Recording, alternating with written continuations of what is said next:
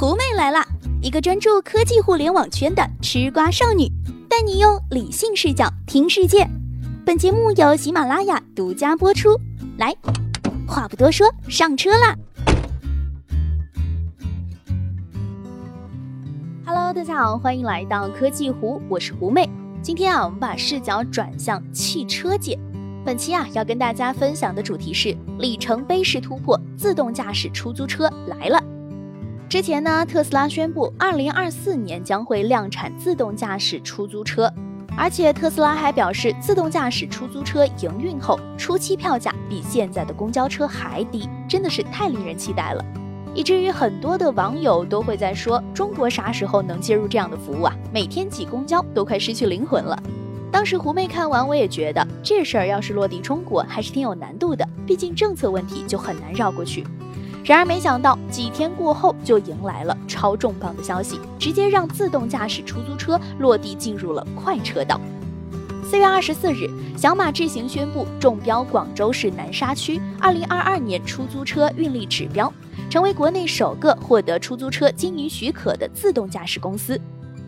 通知显示，广州小马智行科技公司获得广州市南沙区一百个运力指标，使用期限为五年。运营方式为巡游出租车经营服务，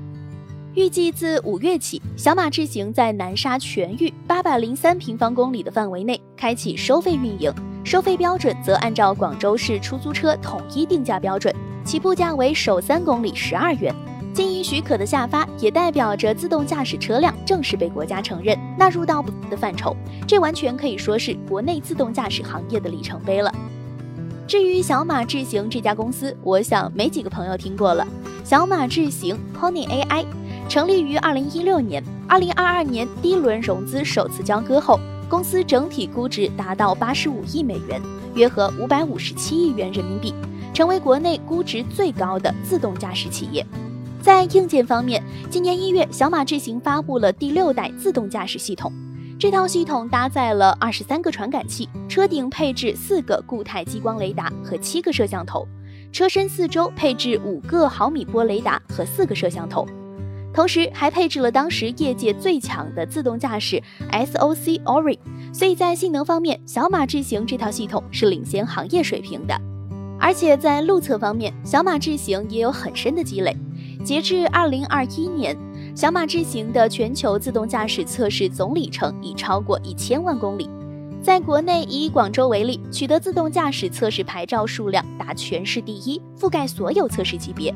截止二零二一年底，小马智行在广州开展的测试里程全市第一，贡献了广州市自动驾驶测试里程一半以上。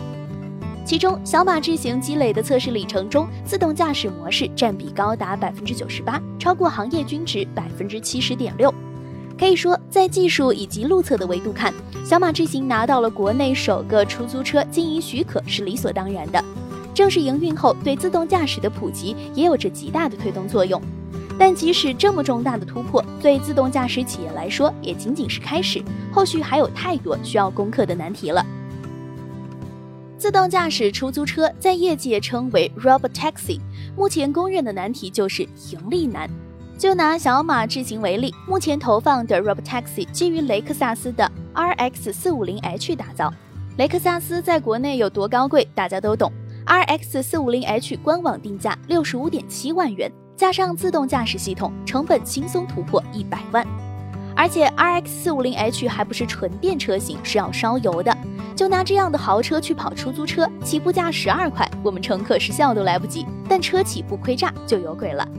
退一步，车可以后续换装便宜的，但是还有一个最难解决的点——安全员。目前投放的 Rob Taxi 都需要配备安全员，整体费用还需要加上司机的工资，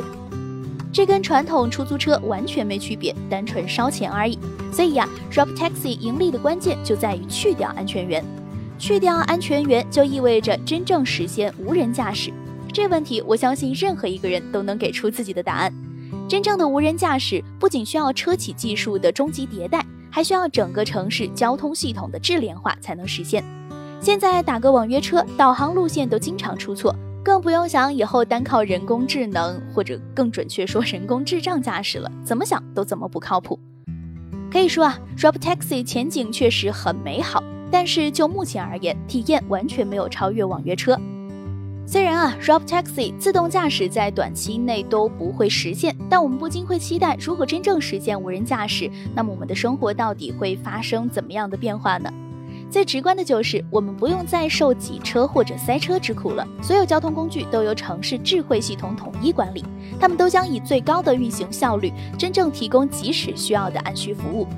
有这么高效的运输网络，自然就没必要买车了，更不用接受驾校的毒打，辛辛苦苦的去考驾照。私家车少了之后，不仅省了养车费，停车场还能改成市民活动空间，妥妥的全民健身场。更不用说交通工具高效运转之后，节能减排对整个地球环境以及资源状况的改善。这么一看，难道世界大同真要实现了？